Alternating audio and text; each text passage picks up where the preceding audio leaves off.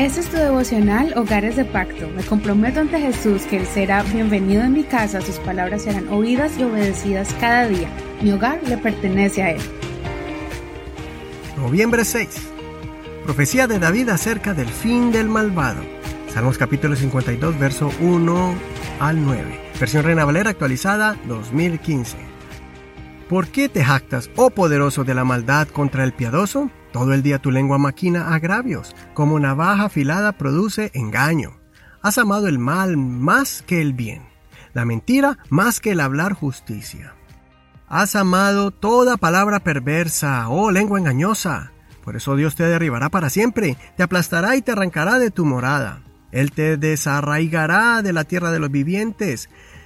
Los justos lo verán y temerán. Se reirán de él diciendo, Vean al hombre que no puso a Dios como su fortaleza, sino que confió en sus muchas riquezas y se refugió en su maldad.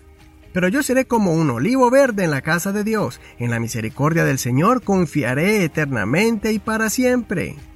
Por siempre te daré gracias por lo que has hecho, en presencia de tus fieles esperaré en tu nombre, porque es bueno. Este salmo lo escribió David después de que le dieron la noticia de que Saúl lo estaba persiguiendo y había visitado a Ahimelech.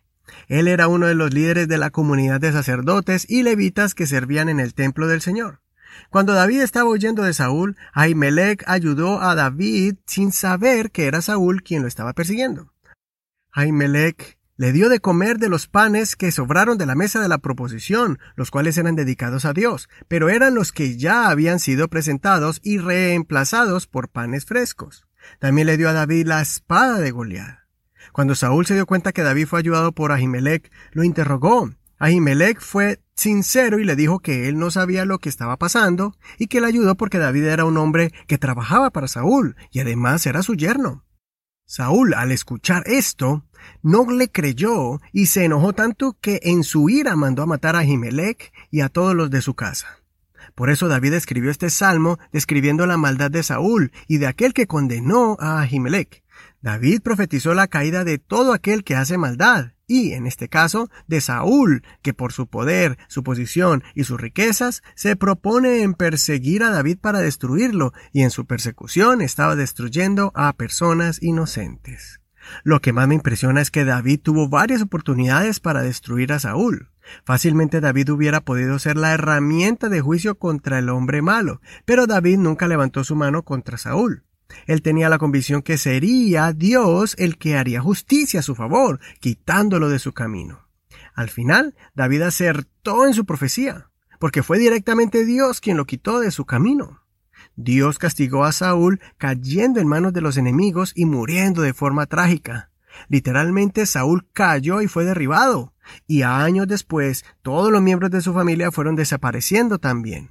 La gloria de Saúl fue corta y su pecado alcanzó a su descendencia. Tengamos la actitud de David, que a pesar de todas las desventajas en las que él se encontraba, nunca dejó de confiar en la protección del Señor y siempre creyó en el justo juicio de Dios. Todo lo que el hombre siembra, eso recoge. David escribió sobre esto en Salmos capítulo 34, verso 21. Matará al malo la maldad, y los que aborrecen al justo serán condenados. Así como David, espera en el Señor y rodéate de personas que son fieles al Señor. Considera, ¿has visto cómo la justicia de Dios ha llegado ayudando a una persona bondadosa? ¿Has visto cómo el juicio de Dios cae sobre las personas injustas? Soy tu amigo y hermano Eduardo Rodríguez. Que el Señor Jesús escuche tu oración cuando clames a Él por justicia en momentos de injusticia. Te recomiendo que escuches la canción titulada Confiaré en ti, interpretada por la cantante Majo Solís. La canción original en inglés es Trust in You, de la cantante Lauren Daigle. El Señor te bendiga en este hermoso día y no olvides compartir este tu devocional favorito con tus contactos y tus amigos en las redes sociales. Este es un ministerio de la Iglesia Pentecostal Unida Hispana El Reino.